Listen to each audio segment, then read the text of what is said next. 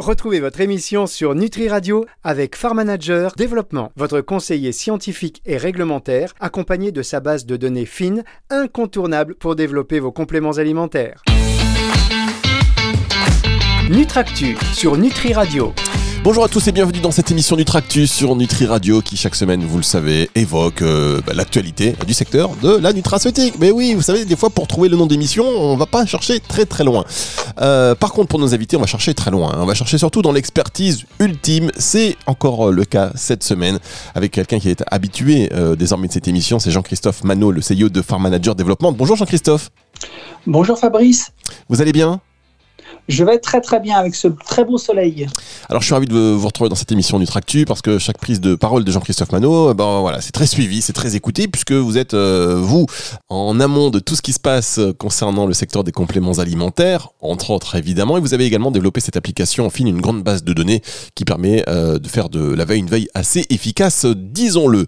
Alors nous allons revenir avec vous, notamment euh, Jean-Christophe Manot, sur toutes ces nouveautés, voilà, les nouveautés récentes de ce catalogue Nouvelle Food. Bien cela c'est tout à fait ça. Vous savez, je dis ça, j'hésite un peu parce que quand je parle avec Jean-Christophe en amont, là, vous savez, pour le briefing de l'émission, euh, au bout de trois phrases, je décroche. tu apprends vite. j'apprends, j'apprends à votre contact. Non, mais il y a tellement d'infos qui sont riches. Et je sens en plus que euh, vous en gardez. Hein. vous en gardez euh, sous la pédale, comme on dit. Vous pourriez me dire tellement plus. Et, mais bon, hein, vous gardez ça, j'imagine, pour tous vos clients euh, qui doivent être alertés même avant nous. C'est normal. Alors, on va parler de, cette, de ce catalogue Nouvelle Food et puis un petit peu de, l'actualité et aussi parfois un petit peu des, on va dire du positionnement de Téléicar qui est la base de déclaration des compléments alimentaires. Est-ce que voilà, c'est toujours pertinent, on va dire. C'est, ça vous va comme approche, ça? C'est parfait. Bien, alors euh, rappelez-nous dans cette première partie ce que c'est le, rapidement le catalogue Nouvelle Food. Alors déjà, on va reprendre sur une notion qui est la notion de novel food. Hein. En français, c'est un nouvel ingrédient, nouvel aliment. Hein. donc, c'est fait référence à un règlement euh, euh, européen de 2015 qui a été applicable en 2018 et qui dit tout simplement si un ingrédient alimentaire ou une denrée alimentaire n'a pas été consommé de manière significative par l'homme avant mai 97 en Europe, eh bien, il a le statut de nouvel ingrédient ou nouvelle denrée alimentaire. Et donc, il doit être euh, on doit évaluer sa toxicité avant la mise sur le marché du produit. Donc, euh, c'est notamment évalué, comme vous le savez, par l'autorité européenne de sécurité des aliments. C'est le cas, on en parle souvent parce que je sais que tu aimes bien cette substance, le CBD par exemple. Ah, c'est pas que je l'aime bien. tu aimes bien en parler? Mais oui, c'est l'actu. Donc le, ouais, tout à fait, tout à fait. Ça reste toujours euh, une grosse actualité. Donc le CBD n'a pas n'a pas été en mesure de prouver qu'il avait été ingéré par l'homme en, en, en, tant que denrée alimentaire en mai 97 en Europe. Donc, euh, c'est un, un euh, nouvel aliment. Et de manière à aider les, industriels, depuis très longtemps, euh, la Commission européenne a euh, rédigé ce qu'on appelle le catalogue Novel Food, le catalogue des nouveaux aliments. Donc on le trouve sur le site de la Commission européenne. Et ce n'est pas un texte de loi, contrairement au règlement Novel Food dont je vous ai parlé, mais de simples échanges entre la Commission et les États membres. Et donc euh, ils ont évalué à peu près 500 ingrédients, donc des substances purifiées, des plantes. Et à chaque fois, ils se sont posé la question du statut Novel Food ou pas. Donc, euh, il y a quatre, euh, on va dire, euh, quatre états pour ce statut novel food. Donc, le premier état, c'est le, le, plus mauvais, hein, c'est-à-dire que c'est un, à, travers la discussion qu'il y a eu euh, lors de ces commissions, eh bien, euh, l'ingrédient n'a pas montré qu'il a été consommé avant mai 97 par euh, l'être humain en tant que denrée alimentaire. Et donc, c'est un novel food toute utilisation. Donc, c'est le cas du CBD, on l'a dit. C'est le cas, par exemple, d'une autre substance purifiée qu'est le, fucose, le fucose, pardon, ou une plante qu'on ne connaît pas trop, mais on en avait parlé il y a quelques années, qui est le Oudia guardini, notamment, qui a des effets sur la satiété. Et donc là, ben, pour pouvoir l'utiliser, il faudra donc avoir une évaluation de sa, de sa sécurité comme le CBD, euh, un avis favorable de l'EFSA, puis après euh, un règlement et ça permettra de rentrer cet ingrédient novel food qui sera autorisé euh, dans la liste de ce qu'on appelle de l'union des, des, novel food. Le deuxième statut qui est assez intéressant pour les compléments alimentaires, c'est que ça n'était pas un novel food avant mes 80, ce n'est pas un novel food mais que pour les compléments alimentaires. Ça veut dire que, par exemple, c'est le cas de l'arpagophytum ou de la sulfate de glucosamine, il n'est pas un novel food dans les compléments alimentaires. Par contre, si on voulait le mettre dans les autres denrées alimentaires, c'est un novel food et donc il faudrait évaluer la sécurité. Alors ça, c'est un cas assez particulier et qui est, je dirais, favorable pour une fois pour les compléments alimentaires. On a le cas d'un ingrédient qui n'est pas novel food dans les compléments alimentaires. Et après, le cas le plus favorable, c'est notamment beaucoup, beaucoup de plantes. Je pense notamment à la lavande, hein, la lavande officinale, qui est euh, un ingrédient non novel food, toute utilisation. Donc, toute utilisation pour la commission, ça veut dire complément alimentaire et autres denrées alimentaires. Et le dernier cas, ben, en fait, euh, ben, les discussions n'ont mené à rien, donc euh, on ne sait pas. Donc ça sera, il n'y a plus beaucoup d'ingrédients, je pense, hein, dans le catalogue Novel Food, mais il est quand même on peut quand même ouvrir cette possibilité. Alors il y a un point, après, si on va un petit peu plus loin, Fabrice, où ça devient un petit peu plus compliqué, c'est qu'il faut comprendre que le statut, c'est-à-dire novel food, toute utilisation, non novel food dans les compléments alimentaires, ou euh, non novel food toute utilisation, en fait, dépend du procédé de fabrication. Alors, par exemple, dans le catalogue novel food, on, voit que le, le lycopène qui est extrait de la tomate est non novel food. Par contre, le alors non novel food dans les compléments alimentaires, donc c'était le deuxième cas que, dont j'ai parlé comme l'arpagophytum. Par contre, le synthétique est un, novel food. Et il y a eu des dossiers qui ont été déposés avec des autorisations. Et donc, le lycopène synthétique est un novel food, cette fois-ci autorisé. Un autre exemple qui est, plus, qui est aussi assez vicieux, c'est la théanine. La théanine extraite du thé n'est pas novel food. Par contre, si elle n'est pas extraite du thé, notamment on sait qu'il y a de la théanine qui est synthétique, eh bien c'est un, un novel food qui n'a pas eu d'évaluation, donc qui est non autorisé. Donc le, procédé de fabrication est vraiment très très important pour déterminer le statut novel food ou pas d'un ingrédient. Bien, tout, je parle à tous, tous, nos auditeurs qui sont perdus. Euh, bah, désolé, c'est comme ça, c'est Nutractu. vous revenez plus tard. Mais pose-moi des questions si il y a des choses qui ne sont pas claires. Euh, oui, bah non, je vais te poser des questions surtout. Non, non, non, c'est très clair. Il faut suivre, il faut juste suivre. Et c'est vrai que ça intéresse particulièrement les metteurs sur le marché. Euh, donc, on va faire une toute petite pause. Mais pour les auditeurs qui ne feraient pas partie de cela, et c'est une grande majorité quand même, sachez que c'est important parce que ça vous permet de savoir pourquoi tel ingrédient va se retrouver après dans vos produits, pourquoi d'autres euh, bah, seront euh, interdits, enlevés, voilà, toutes les discussions qui agitent le marché. Là, vous êtes vraiment en amont, comme on le dit, vous êtes en cuisine.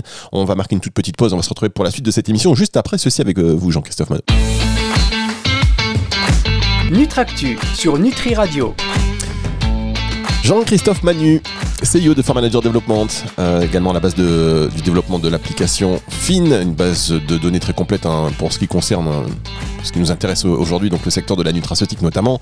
Euh, je sais qu'il y a d'autres applications et de, domaines d'action, mais en tous les cas, nous, ce qui nous intéresse, c'est ça. Et on parle aujourd'hui donc de ce catalogue Novel Food. Et si vous êtes un invité, si vous intervenez cette semaine, c'est parce qu'il y a eu beaucoup de changements récemment, 13 nouveaux changements, c'est ça? Alors, 10 exactement la semaine dernière, mais c'est très très régulier. Il y a beaucoup de changements effectivement sur le catalogue et ça s'accélère, oui. Alors, quels sont ces principaux changements euh, quels sont ces J'allais vous poser une deuxième question en une, mais déjà c'est suffisamment compliqué. Donc question par question, quels sont ces principaux changements? Alors il y a eu euh, la semaine dernière, euh, c'est assez rare, hein, 10 changements d'un seul coup, et donc notamment l'ajout de, nouveaux ingrédients dans le, dans le catalogue. Alors je pense notamment à, à l'hibiscus rose de Chine. il y avait l'huile de pépin de Grenade, le resveratrol euh, une substance dont on reparlera tout à l'heure, Fabrice, c'est le HMB, donc le bêta-hydroxy-bêta-méthylbutarate. Est-ce que tu veux bien répéter après moi? Bravo, très bon, très bon orthophoniste, Jean-Christophe, très bon orthophoniste, tu me donneras l'adresse. et il y a donc euh, toute une série d'ingrédients qui ont été euh, enregistrés dans le catalogue Novel Food, donc certains qui ont été considérés comme Novel Food, toute utilisation, d'autres qui ont été classés comme non Novel Food. Et il y a quelque chose qui a qui a changé, notamment euh, depuis quelques temps, et ça s'accélère, c'est que même si le règlement Novel Food, dont je t'ai parlé tout à l'heure, qui est applicable depuis 2018, prévoyait déjà cette possibilité, ça s'est accéléré. C'est les fameuses consultations article 4 de ce règlement. Alors, quand tu entends consultation article 4, ça veut dire que, en fait, dans le règlement Novel Food, la Commission a proposé, propose une consultation d'un État membre dans, le, dans lequel euh, le metteur sur le marché va mettre sa, son, son, produit pour la première fois. Et euh, de manière à assurer juridiquement son, sa mise sur le marché, il peut interroger un État membre et dire voilà, euh, je voudrais savoir si mon ingrédient, euh, ma plante, ma substance purifiée, est un novel food ou pas. Alors, il y a un petit dossier Jean-Christophe, à, dire que remplir. Un, un, acteur sur le marché, enfin un metteur sur le marché, peut donc interroger, peut faire une, effectuer une consultation enfin recourir à une consultation article 4 pour demander voilà, si son ingrédient est sûr ou pas. C'est, Tout à fait. Et je dirais même n'importe qui. N'importe. D'accord. N'importe qui peut demander. hop. Donc c'est. Je vous laisse développer. On reviendra à la suite sur le, côté un petit peu pervers de, de cette possibilité. Oui. Donc en fait, il y a, un format hein, qui est proposé par, euh, par la Commission dans un autre règlement, et donc euh, il y a des informations, euh, je dirais, génériques, il y a des informations pour transmettre un dossier, mais je dirais le cœur du sujet, c'est de dire est-ce qu'on a des éléments qui montrent, encore une fois, que cet ingrédient, cette substance était consommée en Europe dans les denrées alimentaires euh, pour, à usage humain avant mai 97. Donc là, c'est vraiment le cœur du dossier. Et si vous n'avez pas cette information, c'est, bah, vous allez avoir une consultation négative.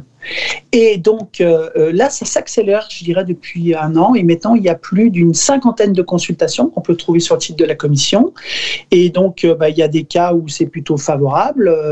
et puis, il y a des cas où c'est plutôt défavorable. Et tout ça est rentré dans le catalogue Novel Food. D'accord. Alors quel impact en fait, puisque on a vu que c'est un c'est pas un impact euh, qui fait loi en réalité. Euh, ce, ce, sont pas des textes de loi en réalité?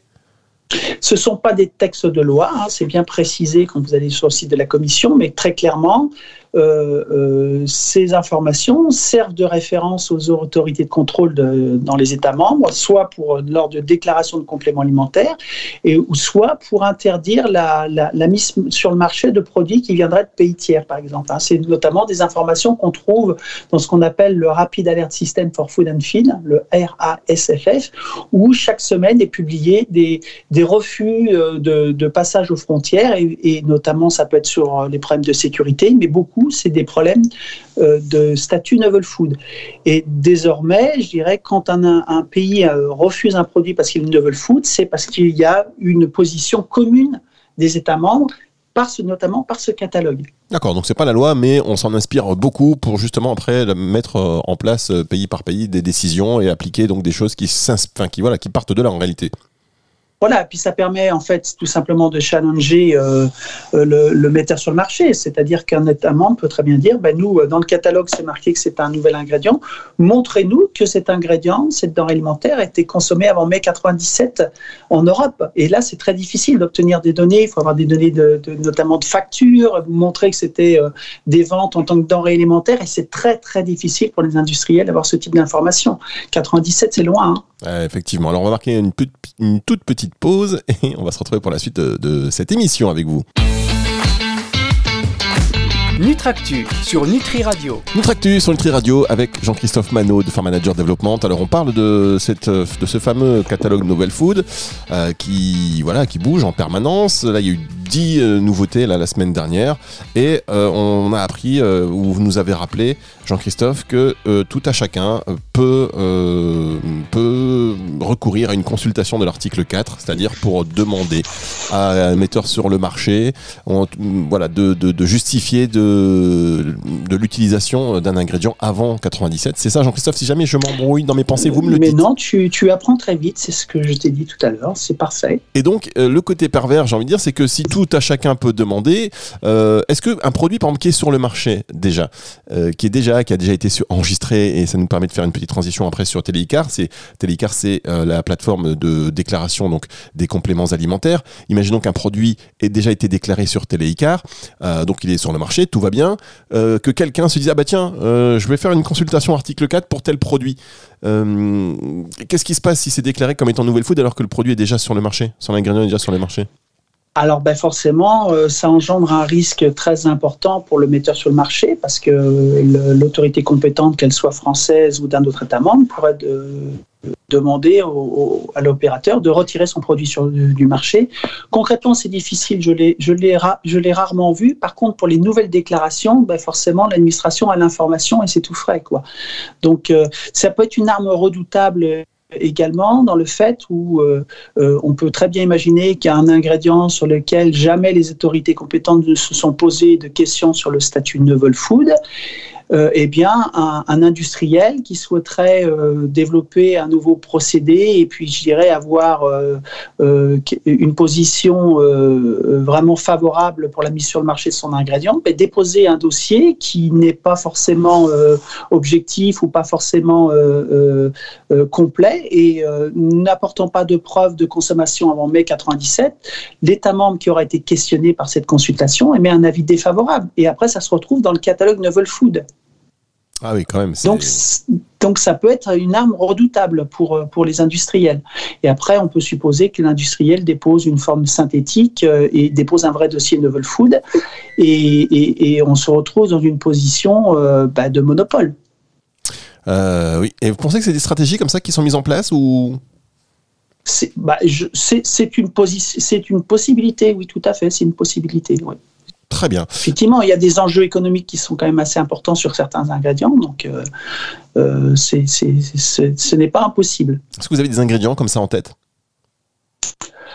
Euh, Je bah, toutes les, tous les dossiers qui ont été refusés, pour lesquels il peut y avoir des enjeux, je pense, enfin, c'est difficile, mais par exemple, le FUCOS, euh, il y a eu une consultation article 4, euh, effectivement, ben, il n'y a pas eu de, preuve de consommation en mai 97, il y a eu un avis, euh, un avis négatif. Donc, si le marché était très, très important au niveau du FUCOS, ben, forcément, ça peut être une stratégie de se dire, bon, maintenant, je dépose un dossier Novel Food, et puis, ben, je, je, vais avoir un monopole sur cet ingrédient.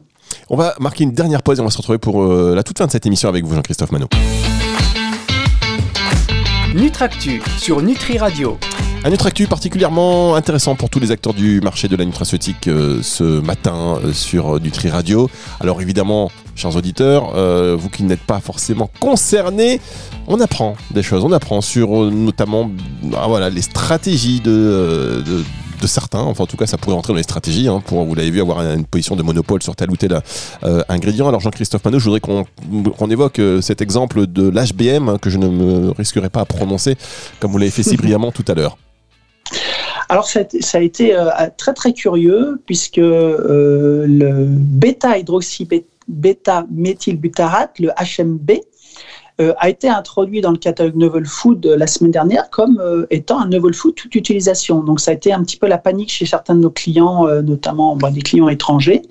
Et en début de semaine, en fait, sans prévenir personne, ils ont rechangé le statut du HMB, ils l'ont mis non Novel Food toute utilisation. Donc ça a été assez curieux. Il y a à mon avis une petite coquille de la Commission européenne dans l'enregistrement du, catalogue. Donc c'est pour ça qu'il est important quand même de vérifier régulièrement le statut de tous ces ingrédients et c'est ce que nous faisons chez Pharmageur Développement toutes les semaines. C'est-à-dire que là, le client, il vous appelle, vous aussi, vous êtes un peu en panique, vous lui dites non mais calme-toi, il y a une erreur, ça va rentrer dans l'ordre, et aussi bien, ça peut mettre aussi un peu de temps avant d'entrer dans l'ordre. Tout, à fait. Et euh, non, non, euh, c'est la première fois que je vois un retour en arrière sur le, sur le catalogue. Sur la liste de l'Union hein, qui recense tous les ingrédients qui ont été autorisés, les ingrédients Novel Food qui ont été autorisés, il y a de temps en temps des, des changements. Mais par contre, du coup, il y a des règlements qui vont modifier euh, le, la liste de l'Union. C'est assez clair. Donc, on, puisque comme, vous, comme tu le sais, Fabrice, il y a des projets de règlement. Donc, on voit déjà deux mois avant ou trois mois avant qu'il bah, y a eu une, erreur. Donc on peut prévenir nos clients, attention, n'appliquez pas stricto sensus euh, euh, la liste de l'union actuelle, puisqu'il y a un projet qui montre qu'il y a une erreur, donc euh, vous pouvez déjà appliquer ça. Mais pour le catalogue qui n'est pas un texte de loi, ben, en fait, ça se fait sous le manteau. Donc ben, ça, on l'a vu parce qu'on le vérifie, mais effectivement, heureusement, c'est assez rare. Hein. J'espère qu'il n'y en aura pas d'autres. quand même, euh, euh, d'où l'intérêt de se faire accompagner. D'ailleurs, est-ce que c'est possible aujourd'hui pour, euh, pour un metteur sur le marché de pas. alors, je sais pas qu'est-ce que vous faites comme bruit là, Jean-Christophe. Je sais pas si vous bougez la souris. Je, je ne bouge plus. oui, du coup, si je vous dis, c'est quand même assez difficile aujourd'hui pour un metteur sur le marché de ne pas être accompagné par euh, un cabinet réglementaire ou une société réglementaire comme, comme la vôtre par exemple parce que euh, ça peut bouger tellement vite et si on décide de sortir des produits, d'être trop en amont pour être innovant et qu'après on se fait retoquer, enfin euh, il y a des enjeux colossaux. Oui, tout à fait. Il y a, il y a une statistique qui est, qui est, assez forte. Hein. chez Pharma Développement, il y a cinq personnes à faire de la veille à temps complet.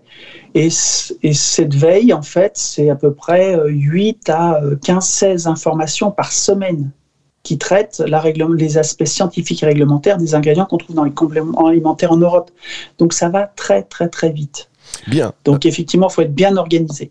Et vous êtes donc, euh, vous êtes donc à, l'écoute de toutes les personnes qui voudraient euh, solliciter vos services, évidemment, euh, de Farm Manager Développement ou de cette base de données fine. Alors, dernière partie, je vais parler rapidement tout à l'heure de Téléicar, qui est la plateforme de déclaration hein, de mise sur le marché de compléments alimentaires.